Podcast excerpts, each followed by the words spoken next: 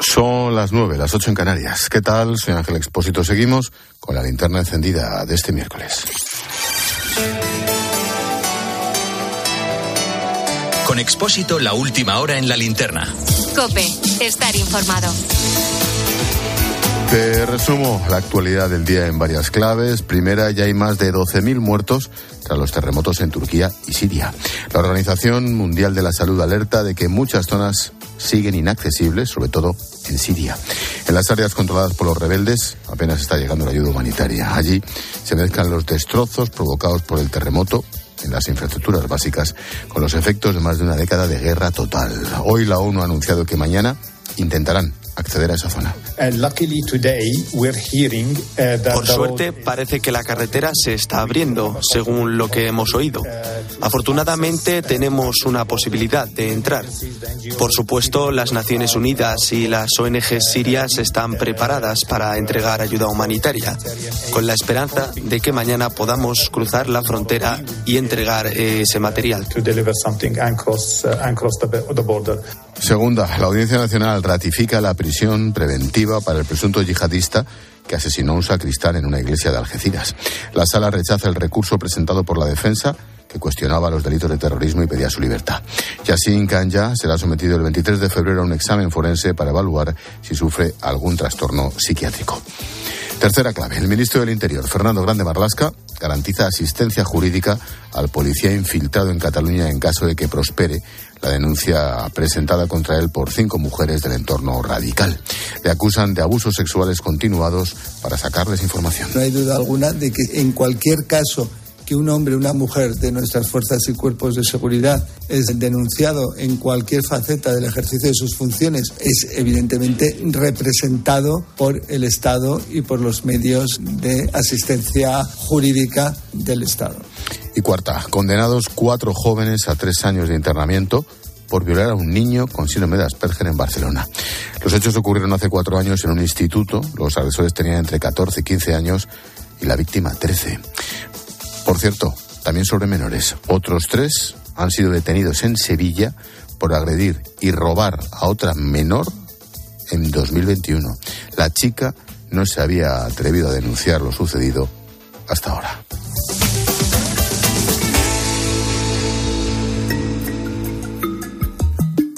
Escuchas la linterna. Con Expósito. Cope, estar informado. Desde hoy podemos decir adiós a sonidos como este. Atención,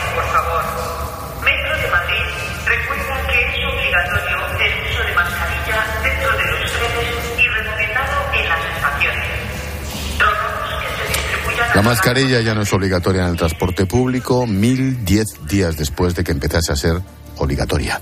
Tampoco tiene que llevarse en las ópticas, en las ortopedias, en los centros de audiometría, pero, ojo, hay que seguir poniendo mascarilla en hospitales, centros de salud, farmacias, dentistas, fisioterapeutas, residencias de ancianos y clínicas de estética. El adiós a la obligatoriedad del transporte público es un gran cambio. Gloria vive en Barcelona. Yo la uso todos los días para ir a trabajar, casi una hora de trayecto. A mí me parece muy bien que lo dejen opcional porque llega un momento que ya si se te ha olvidado la mascarilla en casa, tienes que, tienes que retroceder y, y ya vas tarde a trabajar. Así que me parece muy bien que lo dejen opcional y quien quiera que la lleve puesta y quien no, pues que no la lleve. Alfonso tiene claro que la seguirá llevando. Desde que empezó la pandemia siempre lleva puesta una FFP2 y su situación es complicada. Pienso que, está bien que vayan quitando las, las restricciones, que vayan quitando la obligatoriedad de las mascarillas porque es verdad que la situación está muchísimo mejor y nada, yo en la seguiré usando porque el año pasado estuve con un tratamiento por un cáncer y entonces tengo que ir con más cuidado por, para no coger enfermedades respiratorias ni nada de eso. Hay casos en los que la mascarilla sigue salvando vidas. Silvia trabaja en una residencia de ancianos en Zaragoza. Yo que trabajo en residencia diría que sí, porque hay personas que son muy delicadas y tú sabes que uno puede llevar o traer cosas, entonces pues diría yo que es conveniente. Javier es taxista en Valladolid. Al tratarse de transporte público, ni él ni sus clientes tienen que llevarla, pero respetará a quien siga queriendo ponérsela. Yo la voy a llevar, la voy a llevar aquí y si alguno entra con mascarilla y quiere que me la ponga, yo me la pongo. Respeto a el que, el que quiera que me la ponga, yo me la pongo. Y el que no, pues sin mascarilla. El virólogo Stanislao Nistal cree que es una buena decisión y que ya era necesaria, pero, ojo, con matices. Por ejemplo, yo voy a visitar a una residencia de ancianos, voy a, visitar a un familiar, no sé dónde he estado los últimos dos días. Bueno, pues ante esa duda de que a lo mejor haya podido estar en un ambiente en el que me haya infectado y pueda infectar a otras personas, pues me pongo también la mascarilla. Una situación en la que pueda exponer a otras personas en riesgo a una infección. No podemos olvidar algo muy importante. La pandemia ya no golpea como antes. Esta situación no tiene nada que ver con la que vivimos hace meses y la Unión Europea ya eliminó la recomendación del uso de mascarillas el pasado mes de mayo, hace casi un año. Bueno, gracias a las vacunas y a la inmunidad que hemos generado, los que pasamos el virus, claro, hoy se pueden contar noticias como la que llega desde el Hospital Valdebrón de Barcelona, el hospital más grande de la ciudad condal. No hay ningún paciente por COVID en la UCI. El doctor Xavier Nubials es el jefe de esa unidad. Desde el punto de vista asistencial, el impacto que han tenido los pacientes COVID en nuestro servicio durante este invierno ha sido muy discreto. Los pacientes se han podido atender con el dispositivo asistencial previsto, que no ha sido distinto de los planificados antes de la llegada del SARS-CoV-2. Después de tres años de pandemia y más de 1.600 ingresos, ayer dimos de alta al último paciente de COVID-19 ingresado en nuestro servicio. En los próximos minutos vamos a poner el foco en este tema, la eliminación de la mascarilla obligatoria en transporte público si es acertado o no, si hay gente obsesionada con la propia mascarilla, qué pasa con todas esas empresas que se dedicaron a hacer miles de mascarillas por la pandemia.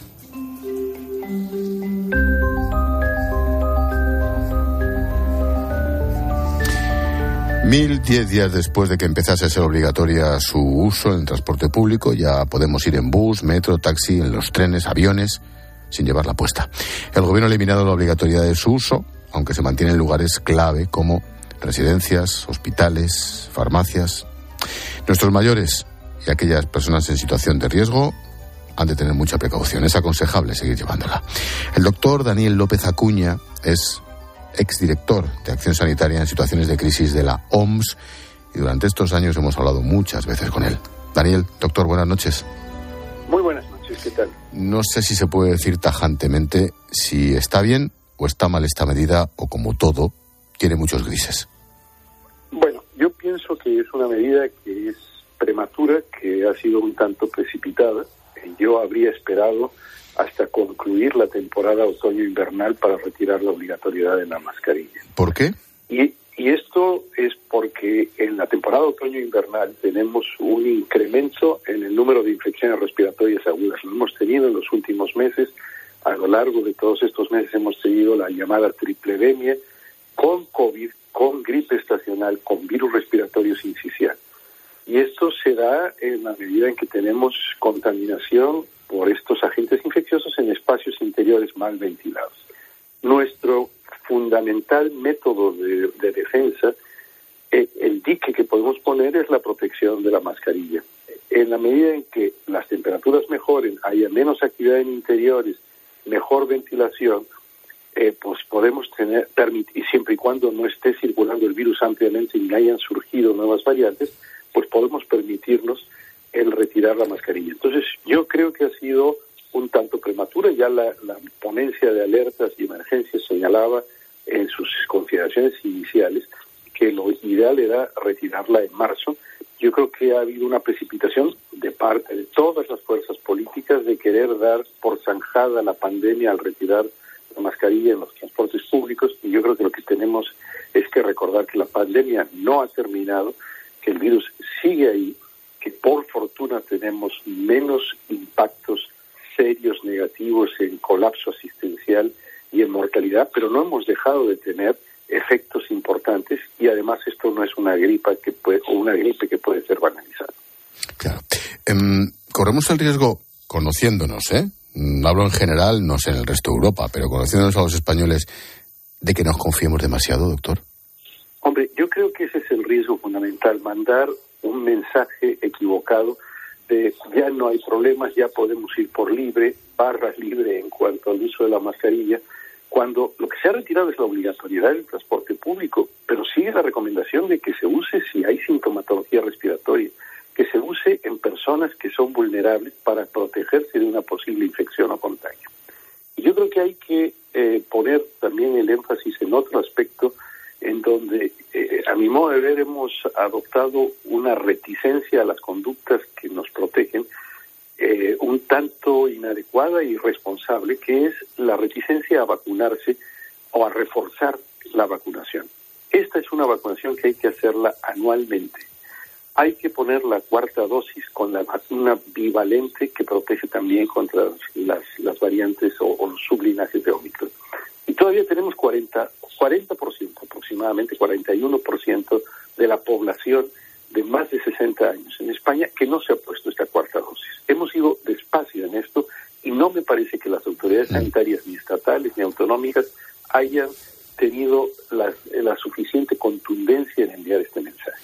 Pero además de eso, tenemos 15 millones de personas en España que no se han puesto siquiera una tercera dosis y mucho menos de la vacuna bivalente. Entonces, esto nos deja con una población de 20 millones de personas que no están en condiciones óptimas de protección con la vacuna. Y por eso creo que hay que seguir insistiendo en la importancia que tiene vacunarse con la vacuna bivalente.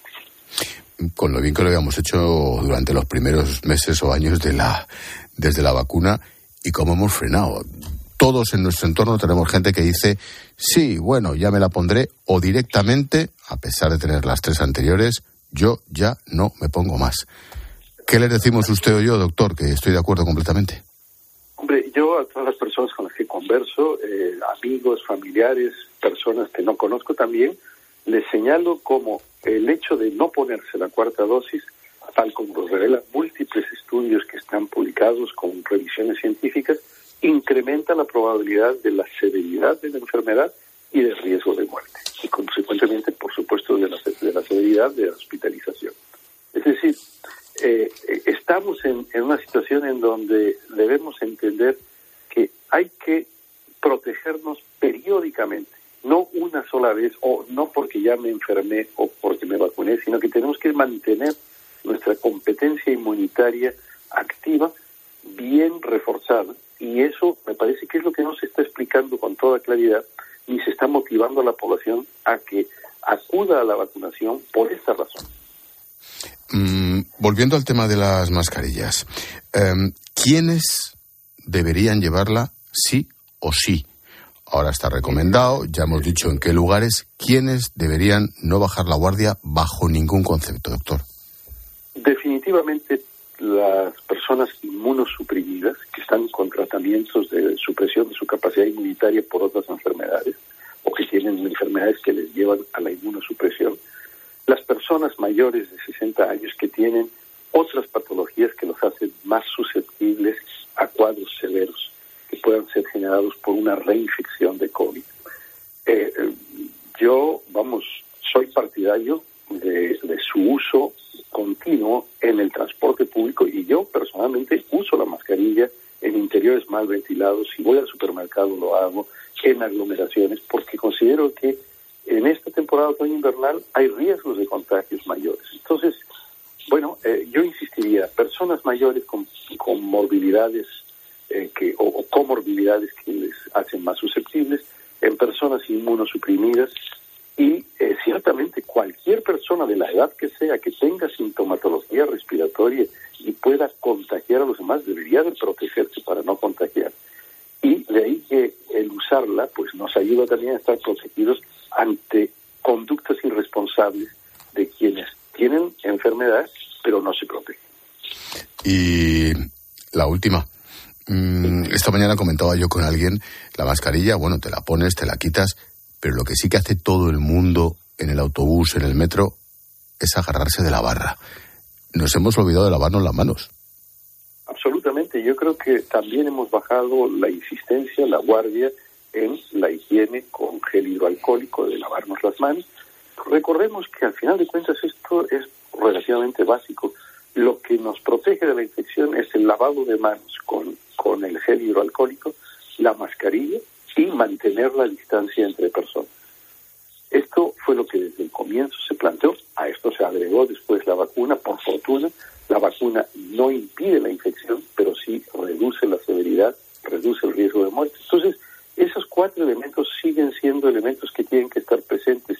Lo que yo creo que es muy importante es explicar con claridad a la población, y esto ya lo dijo hace una semana la OMS con toda eh, claridad, por activa y por pasiva, que, eh, la, que la pandemia no ha terminado, que la infección por COVID sigue siendo una emergencia sanitaria de carácter internacional, que en la medida en que tengamos altas eh, tasas de infección en algunos países y bajas coberturas vacunales, tenemos riesgos de variantes que pueden escapar a la eficacia de las vacunas y que tenemos que mantener una conducta, vamos a decir, de precaución. Pues, pues tomamos nota. Muchas gracias por la consulta. Daniel López Acuña, doctor, como siempre. Adiós, buenas noches. Buenas noches. Te recuerdo ya lo sabes, la noticia del día, la mascarilla ya no es obligatoria en el transporte público, en taxi, bus, metro, en los aviones, en el tren. Sí se mantiene en residencias de ancianos, hospitales, farmacias. Hay gente que entiende que ya muchos estén cansados, pero preferirían que siguiera un, poquito más de tiempo. Es el caso de Sofía. Entiendo que la gente esté muy harta de llevar la mascarilla, pero viendo la, la incidencia que hay de casos tan altos de COVID y que aún hay mucha gente enfermando por eso, pues me parecería que se prorrogase un poquito más, por lo menos en los medios de transporte, ya que a según qué horas vamos todos como sardinas en lata.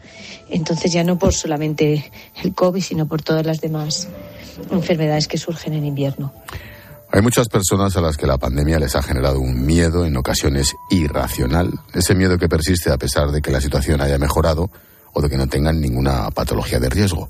Silvia Álava es psicóloga este miedo que estoy sintiendo es un miedo real, es decir, por ejemplo, soy una persona de riesgo o vivo con una persona de riesgo o en estos momentos soy yo quien tengo una infección y es bueno que siga utilizando la mascarilla. Es importante reconocer las emociones para poder aceptarlas. Lo que no podemos es juzgar desde fuera lo que está haciendo y mucho menos lo que está sintiendo esa persona. ¿Cómo se vence ese miedo? ¿Hay alguna forma de hacerlo? Los psicólogos solemos decir que los miedos muchas veces, cuando no nos enfrentamos a ellos, tienen un efecto que se expanden, es decir, que cada vez se van haciendo más grandes. Ver si tiene un componente de tipo irracional. ¿Qué es lo que ocurre en el caso concreto del coronavirus? Pues ya llevamos dos años escuchando la mascarilla es necesaria, la mascarilla es lo que nos está salvando. Por eso hay personas que se han quedado en ese discurso y que van a necesitar más tiempo para poder quitarse la mascarilla. Estamos hablando del fin del uso obligatorio de la mascarilla en el transporte público. Sin duda estamos entrando en una nueva fase de la pandemia, la de convivencia con el virus. Seguro que recuerdas que en los momentos iniciales, marzo 2020, no quedaban mascarillas en las farmacias en ninguna parte. Seguro que recuerdas también el precio disparado que alcanzaron en muchos momentos en lo que se llegaron a pagar 7 y 8 euros por una FFP2.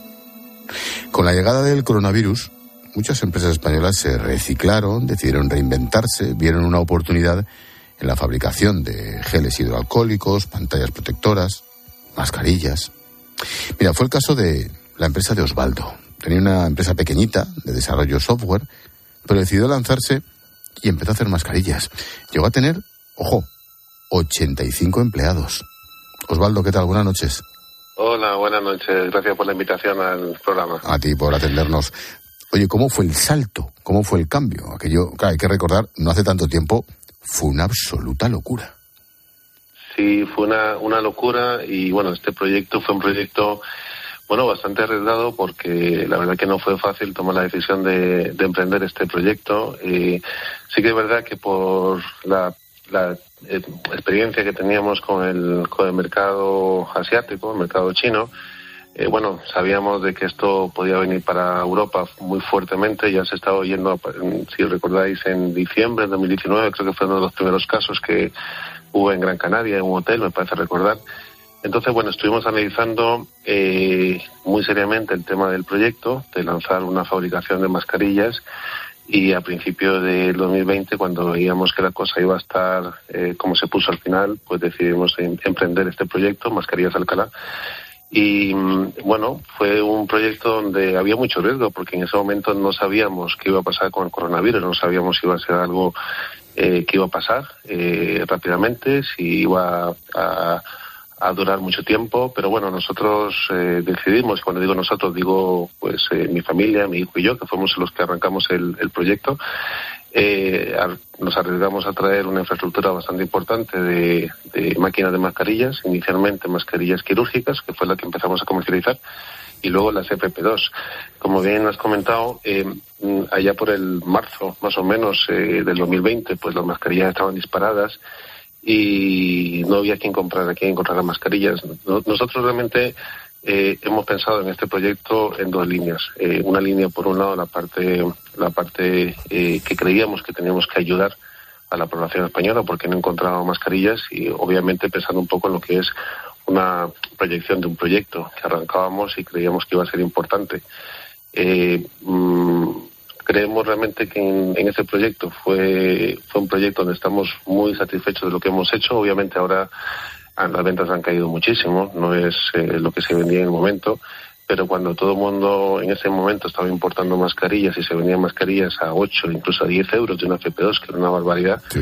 eh, nosotros siempre mantuvimos precios muy competitivos, porque la, la idea de este proyecto fue ayudar a la población española eh, con un producto de calidad, un producto español, porque no, no había prácticamente fabricación de mascarillas eh, quirúrgicas y FP2 en España y darle un carácter muy español, que fue como, como, como surgimos, una mascarilla hecha en España, fabricada en España, eh, con las certificaciones de una empresa como ITEX, que fue lo que la empresa que nos ha certificado las mascarillas quirúrgicas y FP2, y darle ese, ese, ese, ese color español, ¿no? Para, para, para que la, No, la no, y- se, se sintiera identificada con productos locales. Y desde, y desde luego que lo, que lo conseguisteis. Mm, ¿puedes, pu- ¿Me podrías decir cuánto llegasteis a facturar? ¿Es un dato, se puede contar?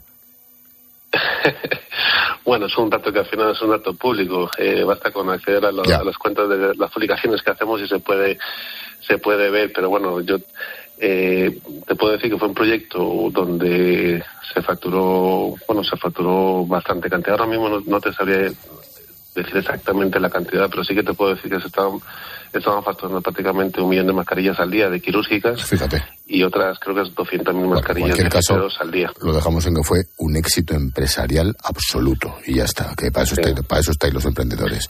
Em, ¿Qué vas a hacer ahora? Quiero decir, ¿cómo, ¿cómo va? Claro, el problema de los autónomos buenos es que no hacéis más que reinventaros. ¿Ahora qué? Bueno, ahora, eh, a ver, nosotros hemos llegado a tener, como, has- como has comentado, unos 85 personas más o menos en plantilla. Estuvimos trabajando con el proyecto de mascarillas Alcalá 24 horas al día. Eh, a día de hoy eh, se sigue produciendo. Eh, tenemos la plantilla se ha reducido muchísimo, pero, pero bueno, realmente ese éxito que hemos tenido de producto español eh, nos ha dado, pues nos ha posicionado en, un mercado donde antes no, no, no, había prácticamente eh, sector o mercado, valga la redundancia. Y sí que es verdad que ahora nos hemos reinventado. A pasado, lo que sí que hemos hecho es hemos intentado eh, seguir trabajando con todo el equipo eh, de fabricación de mascarillas en un nuevo proyecto, en Neoplastics. Neoplastics Reciclados es un proyecto que ha surgido eh, pues el año pasado, cuando veíamos que ya la cosa de las mascarillas iba, iba, iba bajando. Y hemos hecho este proyecto para reciclar plástico. Lo que estamos haciendo actualmente en Neoplastics es eh, reciclar, plástico de todos los tipos. Eh, ha entrado ahora en vigor un- una nueva ley que es el impuesto al plástico, donde se está aplicando un 0,45 para eh, por kilo de cada plástico virgen que se utilice en, en nuevos envases o nuevos productos. Y ahí donde entra Neoplastics eh, desde un punto de vista, mm, yo creo que bastante eh, concienciado en lo que es la labor social nuevamente. Igual, más o menos con la misma filosofía que empezamos con el tema de las mascarillas, porque eh, todas las empresas que vayan a trabajar con un producto que es 100% reciclado, pues se van a ahorrar este impuesto al plástico que ha entrado en vigor el 1 de enero. Entonces, eh, entramos en esta dinámica de volver a pensar en la economía circular, en lo que es la población, en, en buscar esos esos puntos donde muchas muchas muchas veces los empresarios no miramos y, y realmente hay un hay un sector de mercado, un nicho de mercado que se puede se puede atacar desde un punto de vista muy eh, muy social, si me permite la expresión, ¿no? De dar la sí. ayuda a, pues ya sabemos todos que, la, que la, economía circular es muy importante, reciclar plástico es muy importante y no utilizar tanto plástico virgen. Desde ese punto de vista, la, este impuesto al plástico que ha entrado en vigor eh, es interesante y nos ha beneficiado mucho porque, porque, porque realmente los productos que estamos haciendo eh, es, es eh, producto reciclado. De hecho, un producto que ninguna empresa hacía hasta el momento es el fin, el fin estirable, el típico fin que utilizamos para envolver palés y que tiene un solo uso, pues ese lo estamos haciendo ahora mismo 100% reciclado. Y es, creo, si no me equivoco, creo que somos la única empresa en España y una de las muy pocas en Europa que están haciendo ese producto 100% reciclado. Qué bueno, y eso... es lo que nos hemos reinventado. La ventaja que tiene ese producto es que no va a pasar de moda, tipo las mascarillas, entiéndeme. No es una cuestión que sabes que tarde o temprano vamos a dejar de usarla, era cuestión de tiempo solo. Esto no, todo, lo, todo lo contrario. Claro, efectivamente, es un producto... Eh, a ver, el plástico es un producto que va a ser complicado quitarlo y si es complicado quitarlo tenemos que buscar pues la forma de reciclarlo ahí donde entra, entra la labor de neoplásticos reciclados, donde estamos haciendo esa labor de reciclaje y de economía circular. Entonces, eh, obviamente lo que tenemos que intentar es eh, pues reciclar todo lo máximo posible. La concienciación que tenemos que tener en, la sociedad pues es esa y, si es posible, meter ese producto nuevamente en la economía circular, como plástico, de darle una segunda vida al plástico. Como dices, es un plástico que se va a tener que seguir utilizando. La mascarilla sabíamos que teníamos ese, ese fin en algún momento eh, creo que todavía el tema de las mascarillas eh, tiene un poquito de recorrido. Eh, yo creo que todos los clientes que tenemos siguen confiando en lo que es mascarillas Alcalá. Y por otro lado, pues el nuevo proyecto que hemos abarcado, donde hemos reconvertido la, empresa y lo que, como te comentaba anteriormente, hemos utilizado todos los empleados que teníamos para el nuevo proyecto. Qué bueno. Es curioso, hemos empezado hablando del coronavirus barra mascarillas y terminamos hablando de ese reciclaje de plásticos y lo que tiene que ver con la sostenibilidad. Y es que el coronavirus y la sostenibilidad tenían muchas cosas en común. No lo olvido, me parece, muy interesante la deriva.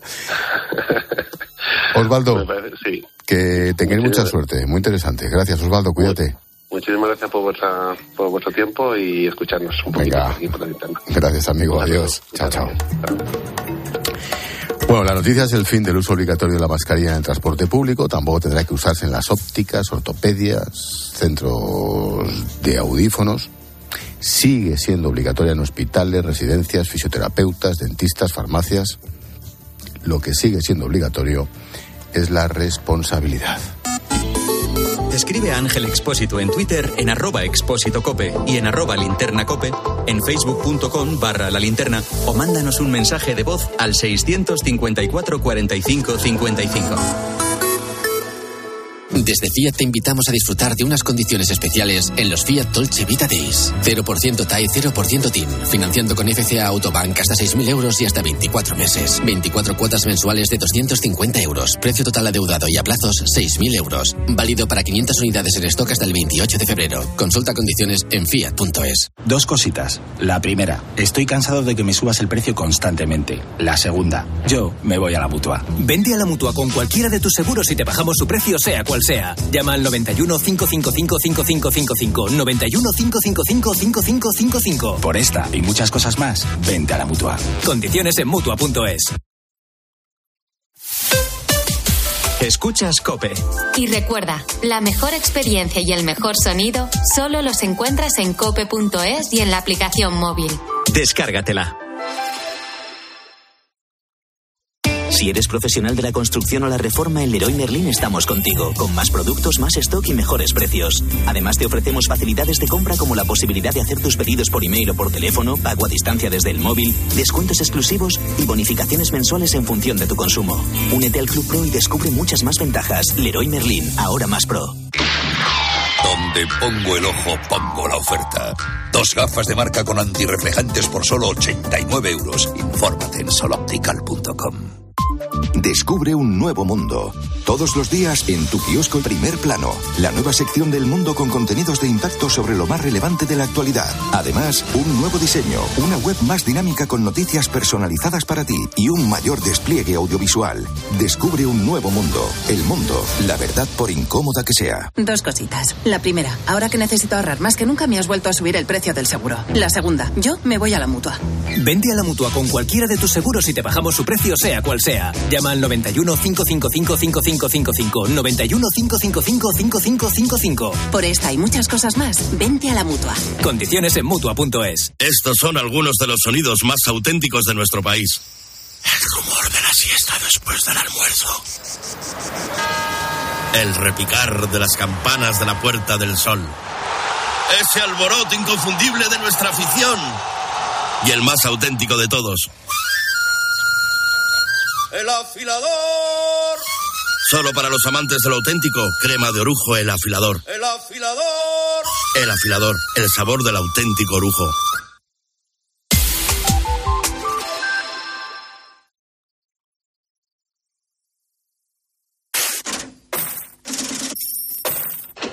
Expósito. La linterna. Cope. Estar informado.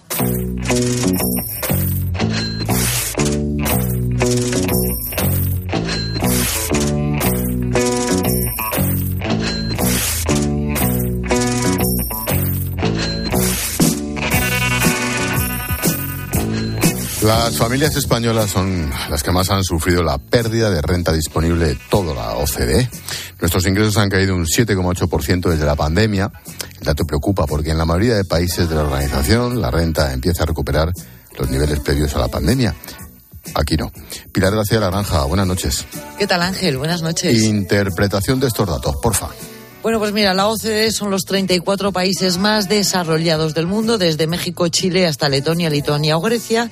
Y esta pues es muy mala noticia que te voy a contar, porque no solo no hemos recuperado la riqueza familiar, el ahorro prepandemia, es que somos el único país que muestra que nuestra riqueza se reduce un 0,2% cada mes, Ángel, que es el dinero de las familias. Cada vez somos más pobres.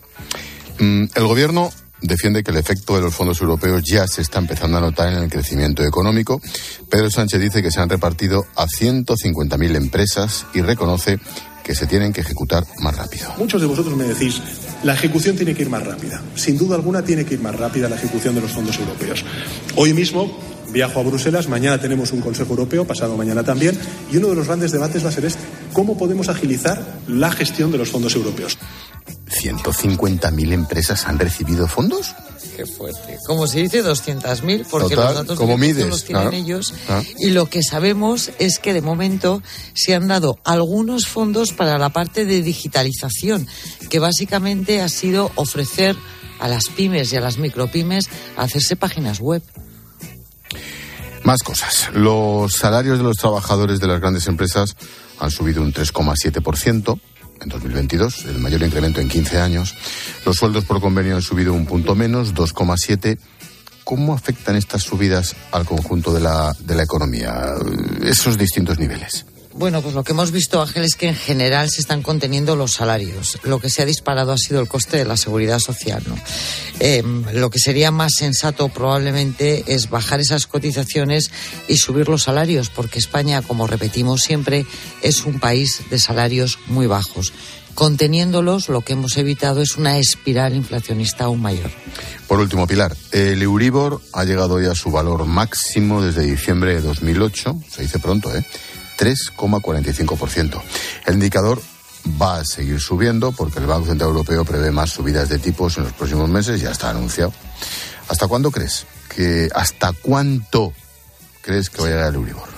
Bueno, pues lo que dicen los expertos es que el 4% lo vamos a ver, ¿no? Y de seguir así, bueno, las hipotecas variables medias eh, en este país eh, a tipo variable, pues van a subir otros 250 euros, 300 euros al mes. Bueno, vamos a por el invitado. Venga.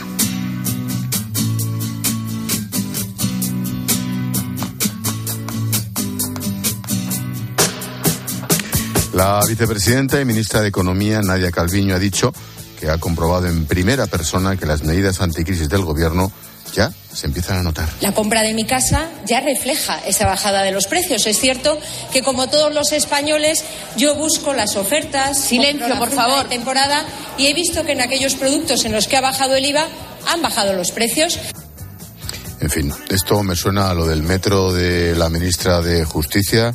En fin, algo parecido. El 1 de enero entró en vigor la rebaja del IVA de los alimentos en los que entró en vigor, la prórroga del tope al precio del alquiler y el cheque de 200 euros para las rentas más vulnerables. El gobierno calcula que las familias españolas habrían ahorrado 300 euros de media. Esto es algo parecido a lo del cálculo de las 150.000 empresas, a ver cómo lo mides. En fin, vamos a analizarlo con Antonio Moreno, es catedrático de Economía y director del Máster en Economía y Finanzas de la Universidad de Navarra. Antonio, profesor, buenas noches. Muy buenas noches, ¿cómo estáis? Casi un mes y medio después de que hayan entrado en vigor las medidas, al menos esas del IVA en los alimentos, se quitó la ayuda para los combustibles, etcétera. ¿Qué valoración global y en general podemos hacer?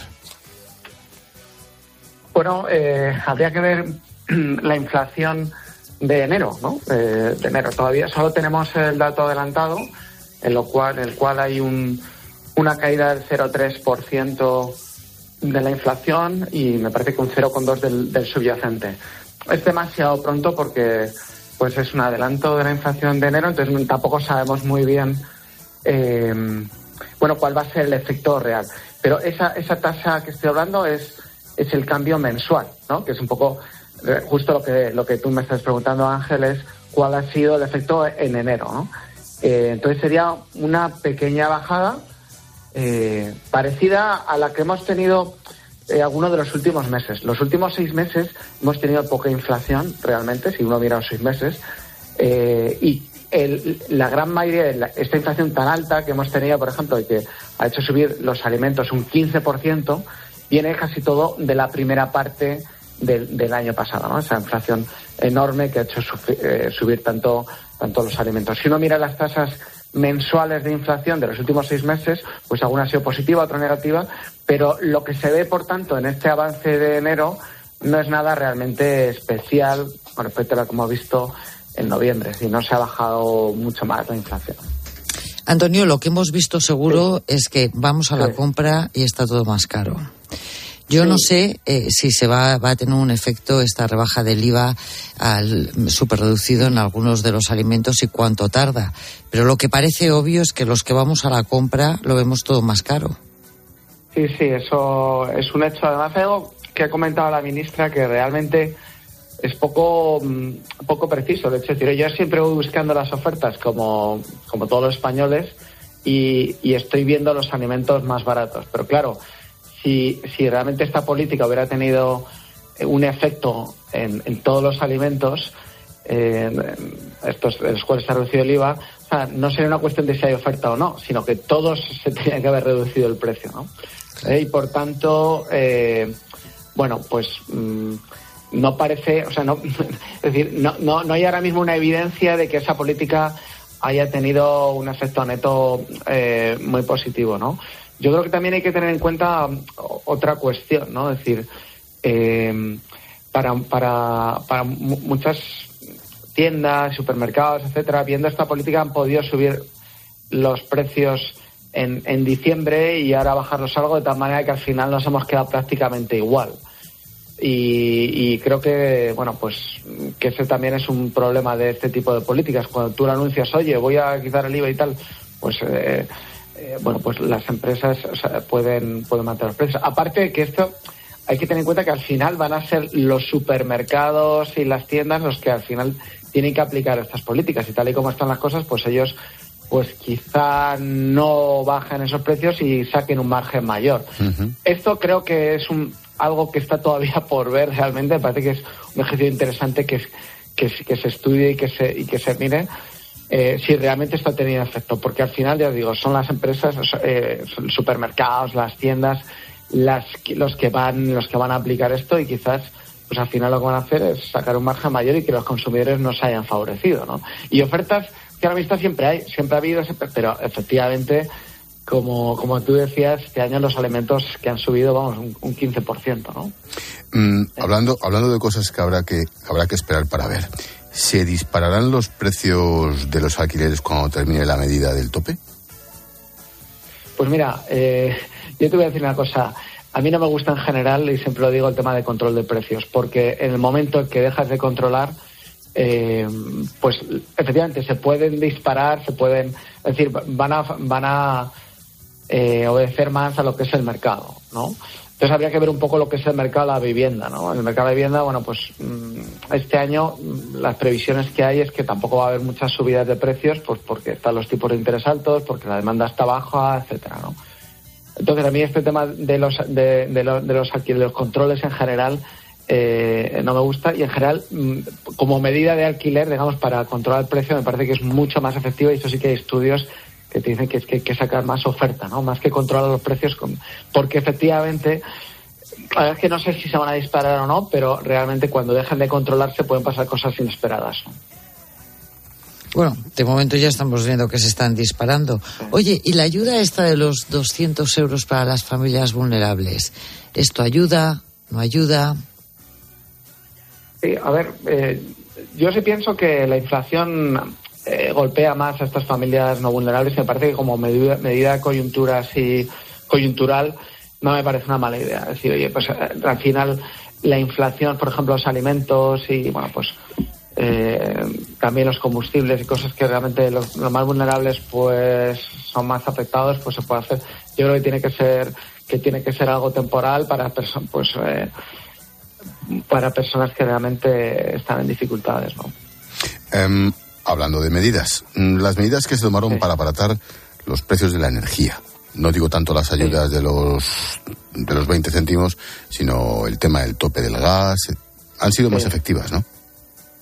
Yo creo que sí, y por eso baja la inflación más que en otros países. Creo que ahí, por cierto, y volviendo a lo de antes, que son unas cuestiones muy micro, cuando, cuando se si se quitan esos topes, ahora sí que la, parece que van en la dirección, en buena dirección, porque estamos viendo que los precios del gas están cayendo bastante, ¿no? Es decir, que se han controlado esos precios efectivamente para que luego afecten, pues para controlar también, bueno, pues los precios, bueno, de electricidad y, de los costes de las empresas, ¿no? Porque realmente ese ha sido el drama de 2022, ¿no? Y lo, hablando con empresarios continuamente lo dicen, ¿no? Es decir, tengo unos costes mucho mayores, ¿cómo lo voy a poder repercutir? Porque luego, oye, mi cliente pues no permite que lo, lo repercuta, etcétera, así enorme.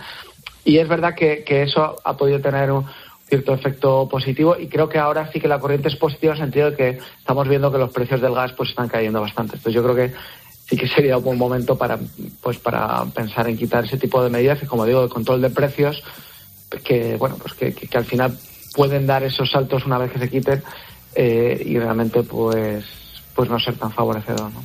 O sea, de lo que entiendo, Antonio, que a ti te parece bien el fin de la bonificación a los, a los combustibles, que efectivamente fue una medida coyuntural. Sí, vamos a ver, yo, eh, yo, yo pienso que sí, porque en general no creo en, con los controles indefinidos, ¿no? Me parece que, bueno, pues ah, está bien que las cosas se, se adapten a la oferta y a la demanda. Es verdad que hemos vivido unos años, un año pues muy convulso, no las cosas no las esperamos tanto, aunque es verdad que ya a principio de año había inflación, porque ya a final del 21 estamos viendo precisamente por la energía toda esta inflación.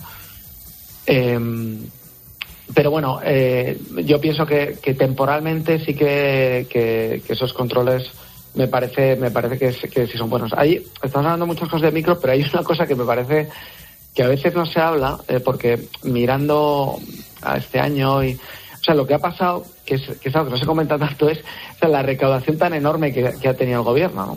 O sea, por, por, precisamente por la inflación que ha habido. Y ahí podríamos haber aprovechado, y esto hubiera sido bueno para la inflación, pues si hubiéramos moderado el gasto, realmente había sido un momento muy bueno para reducir el déficit y la deuda, ¿no? ¿Eh? Sé que la deuda sobre PIB ha caído, pero haberla reducido más. ¿Por qué? Pues porque estábamos recaudando más y entonces en el momento yo creo habría sido un momento bueno de, bueno, pues haber controlado el gasto, etcétera. Pero bueno, está optado por toda esta cuestión de subir muchos salarios, salarios públicos, las pensiones, eh, todas las pensiones, que yo creo que tampoco era tan bueno, pues había que subir algo, pero no, no, las más vulnerables sí, pero no todas, ¿no? Y bueno, pues no hemos reducido la deuda todo lo que y el gasto todo lo que se debería. Y eso al final pues va a ser un, un empuje a la demanda que vamos a ver pues inflación más este año, ¿no? Yo mm. creo que estas son las cosas que el gobierno podía haber hecho. No, no, no soy quien para corregir a un catedrático de economía, pero no es que no hayamos reducido el gasto, es que lo hemos aumentado. pero bueno, esa es otra. Y la última, Antonio. La inflación. Eso, justamente eso decía, ¿no? Sí, sí. Que, no, que, que era, era el momento para haberla reducido. Claro, claro, claro. Para, para haberlo controlado, sí. Sin duda. Antonio, la última. La inflación. El dato adelantado se sitúa en el 5,8. ¿Qué cabe esperar en los próximos meses? Bueno, pues eh, vamos a ver. Yo pienso que en general la inflación, los precios es algo que tiene cierta inercia y no es que a pesar de que bueno pues está pues baja el gasto, etcétera. Pues esas inercias llevan a que bueno pues esas esas subidas de precio pues pues pues vayan continuando. Yo creo que sí que es cierto que vamos a ver que se está reduciendo la inflación y que probablemente podamos acabar el año en torno entre este año, por ejemplo, en torno al 4 o 5%, con las subidas de tipo de interés, etcétera. Pero bueno, es una, sería una inflación mayor de lo deseable, que es en torno al 2%, y tenemos que tener en cuenta que esa inflación se acumula sobre la del año anterior. Con lo cual, al final, lo que no baja son los precios, ¿no? Que esto a veces también hay una confusión, ¿no? Los precios van a subir 15% el año pasado, bueno, los alimentos más otro 5% de este año, pues es lo que, es lo que tenemos, ¿no? Bastante subida de precios, ¿no? Habrá que ir al centro comercial o al súper donde compra Nadia Calviño y ahí sí que han bajado las cosas. Antonio Moreno, catedrático de Economía, director del Máster en Economía y Finanzas de la Universidad de Navarra. Gracias por la clase. Buenas noches. Muchas gracias. Adiós. A esta hora, Reyes Calderón nos trae el número, el dato del día. Reyes, ¿qué tal? Buenas noches. Buenas noches, Ángel.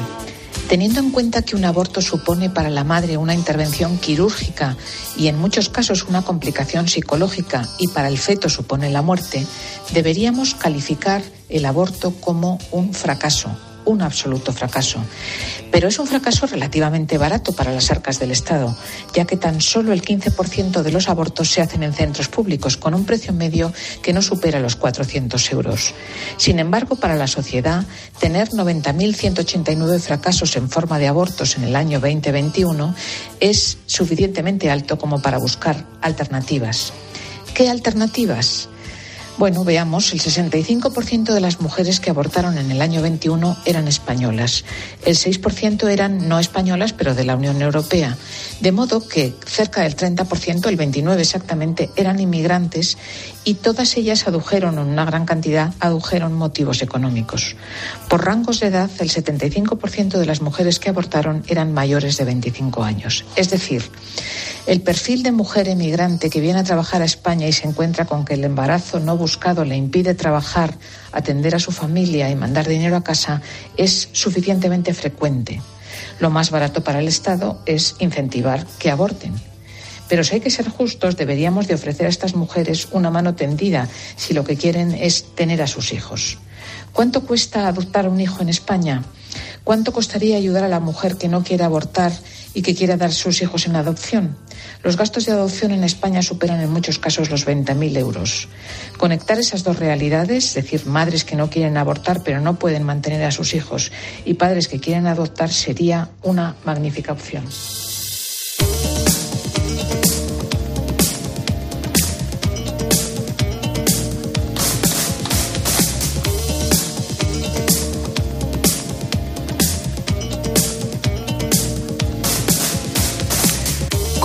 Cada miércoles en la linterna hablamos del sector primario, hoy dedicamos este espacio a una noticia de la que hablamos poco y lleva ocupando titulares en la prensa regional varios días.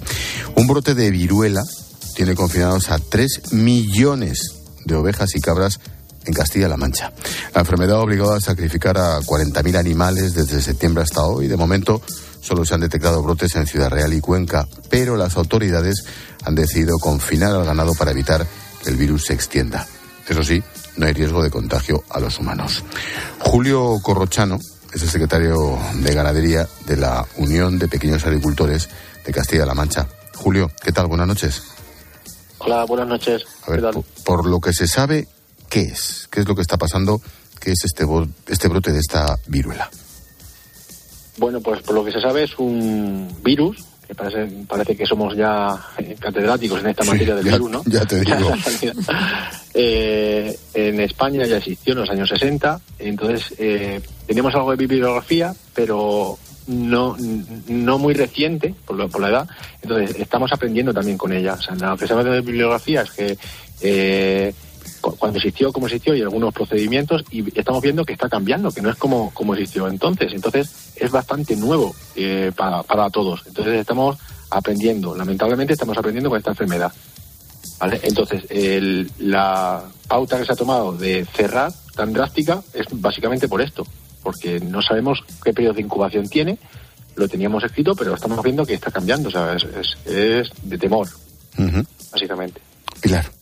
Julio, ¿y se sabe de dónde viene este virus o cómo se ha contagiado? ¿Se sabe algo un más? Poco por, un poco por trazabilidad. Parece que en el norte de África hay, hay brotes. Eh, surgieron del norte de África, parece ser, a, a, unas explotaciones en Granada, donde ya se localizaron y parece que se controlaron perfectamente.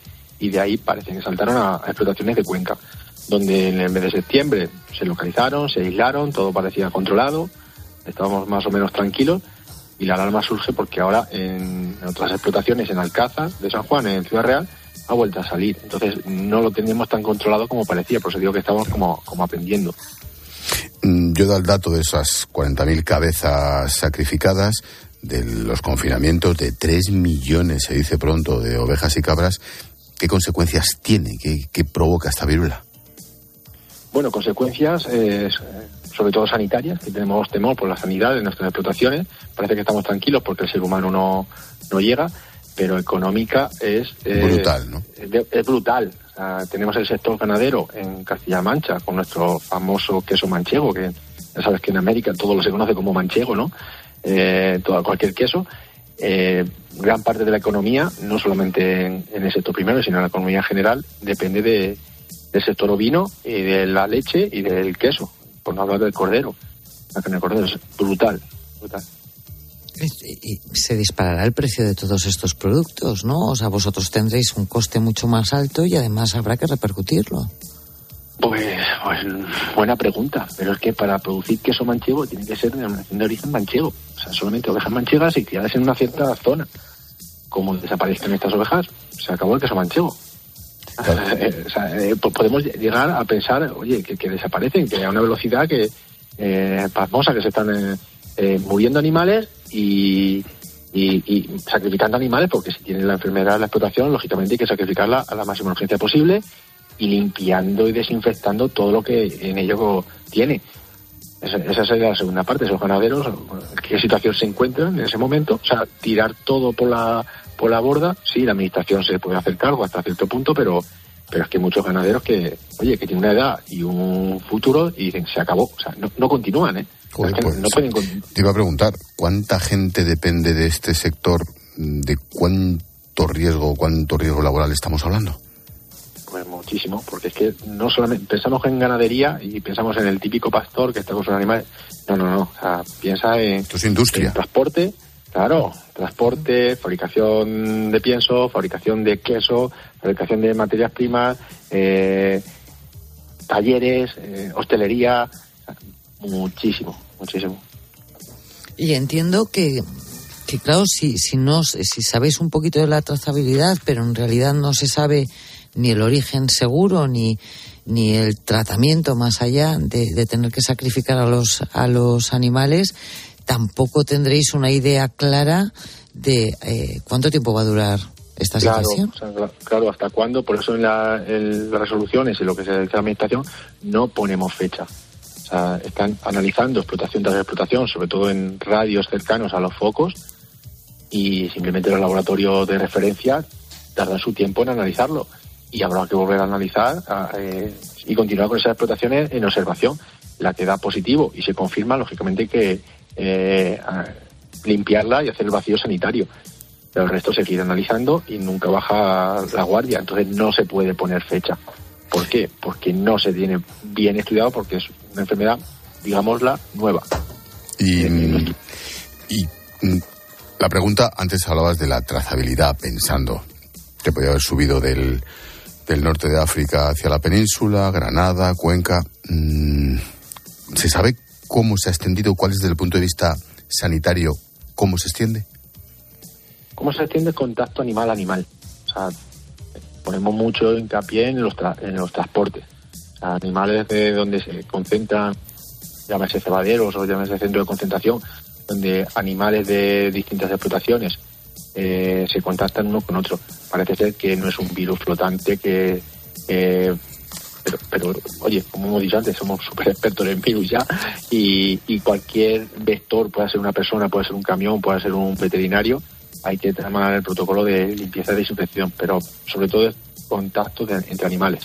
O sea, el virus puede estar en un camión que se dedica a transportar eh, animales y, así se han podido contagiar.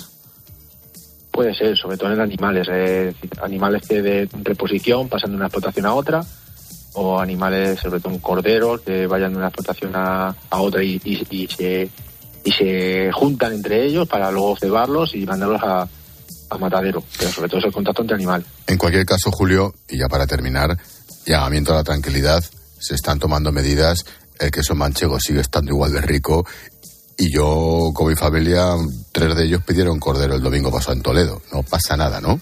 No pasa nada, no, no pasa nada. Sobre todo es, el temor de que los animales y nuestras queridas razas manchegas y, el ovino en general eh, puedan desaparecer, porque a la velocidad que puede terminarlos es veloz. Pero el queso, nada, el ordeño sigue funcionando. Seguimos consumiendo queso, hace muy bien, y seguimos consumiendo carne. hacemos todo muy bien en consumir carne. Bueno, pues ese es el mensaje. Toda la precaución, toda la calma, todo el control y seguro que salís para adelante, a pesar de la que está cayendo. Julio Corrochano, secretario general de Ganadería de la Unión de Pequeños Agricultores en Castilla-La Mancha. Gracias y suerte. A vosotros y suerte también. Venga, buenas noches, Julio. Gracias, chao, chao. Buenas noches. Lo que le faltaba, ¿eh? Vaya lío, pobre gente. Lo que les faltaba, con lo que curran, con lo que arriesgan, con lo rico que está todo y vaya putada. Pero en fin, es lo que toca. Pilarín, que mañana más. Hasta mañana, un besito. Adiós, chao. Chao, chao.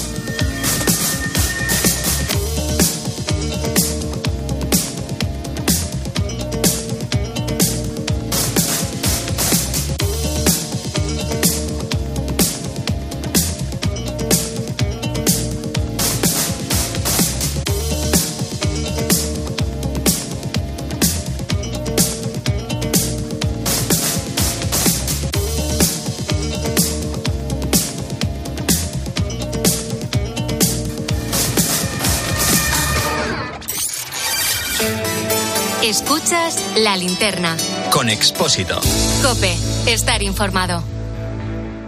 En tiempos de cambio no solo importa saber lo que pasa a tu alrededor.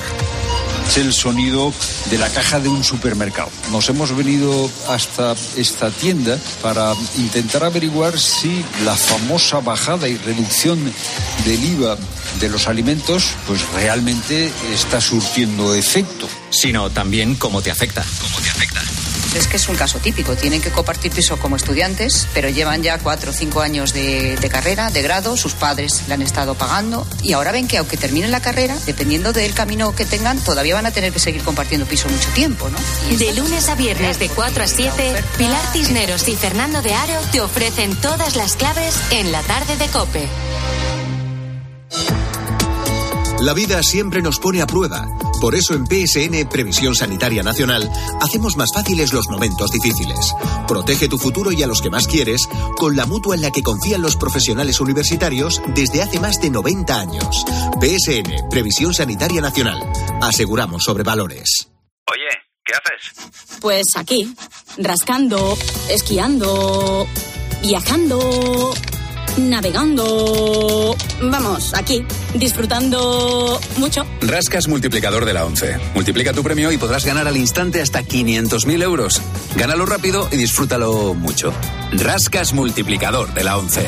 Estrenando casa. A todos los que jugáis a la 11, bien jugado. Juega responsablemente y solo si eres mayor de edad. En Movistar la emoción del fútbol nunca se acaba, porque vuelven las mejores competiciones. Vuelve toda la magia de la Champions y la Europa League. Con mi Movistar disfruta de toda la emoción del fútbol con la mejor red de fibra y móvil. Y además un dispositivo desde cero euros. Infórmate en el 1004 tiendas o en movistar.es. Escuchas la linterna. Y recuerda, la mejor experiencia y el mejor sonido solo los encuentras en cope.es y en la aplicación móvil. Descárgatela. ¿Sabes qué hay detrás de las cifras del hambre y la pobreza? Descúbrelo este jueves en el programa especial que 13 al día dedicará a la nueva campaña de Manos Unidas. Recuerda, este jueves 13 al día, especial Unidos contra la desigualdad en 13 Televisión, porque frenar la desigualdad está en tus manos. Infórmate en manosunidas.org. Dos cositas. La primera, una motera conoce la ciudad como la palma de su mano. La segunda, una mutuera siempre paga menos. Vente a la mutua con tu seguro de moto y te bajamos su precio sea cual sea. Llama al 91 555 5555. 91 555 5555. Por esta y muchas cosas más, vente a la mutua. Condiciones en mutua.es.